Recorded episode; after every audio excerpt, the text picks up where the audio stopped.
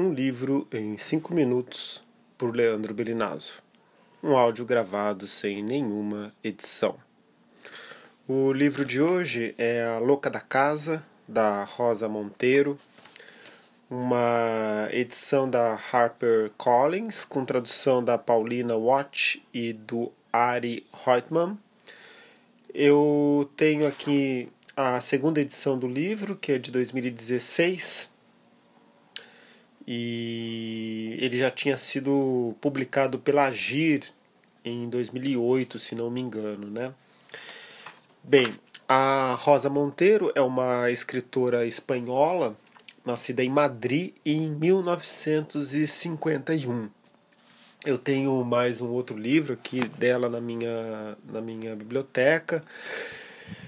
E eu escolhi a Louca da Casa, porque quando eu, eu li esse livro, eu lembro de ter assim ficado extasiado assim com ele por conta das dos ensinamentos a respeito da escrita que ele contém assim, né? E realmente folheando ele ontem à noite, eu vi que é um livro repleto de anotações assim, eu realmente fiz muitas anotações ao longo dele e que é um livro também um pouco híbrido assim ele é meio um pouco autobiográfico inclui no meio dessa autobiografia algumas outras biografias de outros escritores né? E, e conta histórias deliciosas. É um livro realmente delicioso. Eu selecionei duas passagens para a gente entrar aqui no universo da, do livro no universo da Rosa Monteiro né?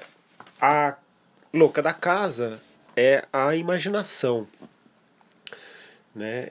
E, então é um livro que, que trata de um certo modo sobre a imaginação, né?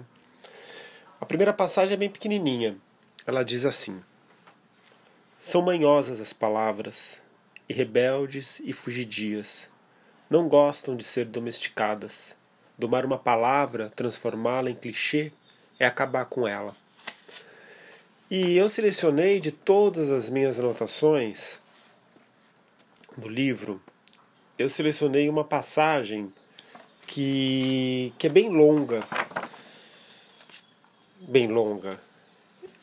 É uma passagem um pouco mais longa das que eu costumo selecionar. Então é com essa passagem longa que eu que eu vou encerrar o áudio de hoje, tá? Vou ler ela. Então vamos lá. O envelhecimento é um processo orgânico bastante lamentável que só tem duas coisas boas. A primeira é que, se você se esforçar, aprende algumas coisas. E outra é que se trata da melhor prova de que você ainda não morreu.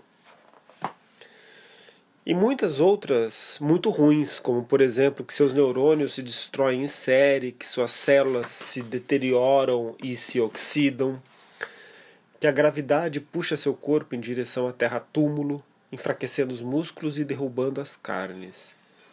Então, a todos esses males, e a outros que não menciono, pode ser que também se some um terrível empanturramento de realidade a perda progressiva da nossa capacidade de fantasia, a ancilose da imaginação, ou, o que dá no mesmo, a morte definitiva da criança que temos em nosso interior.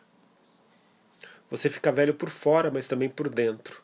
E deve ser por isso que os leitores, à medida que crescem, vão deixando majoritariamente de ser leitores de romances e se, encaminham, e se encaminham para outros gêneros mais instalados no realismo notarial, a biografia, a história, o ensaio. Tal estreitamento senil da imaginação, da criatividade, pode acontecer com todos os seres humanos, mas se você for romancista será duplamente atingido, porque então fica sem trabalho. Então a louca da casa, farta de seus desprezos de velho bobo, parte com o tio Celestino em busca de cérebros mais elásticos. Para escrever, enfim, vale a pena continuar sendo criança em alguma região de si mesmo. Vale a pena não crescer mais.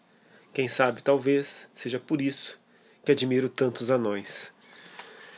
Esse foi o, o livro, o áudio de hoje, o 15. Estamos abrindo mais uma semana de quarentena e de luta contra o coronavírus. Adeus, até logo.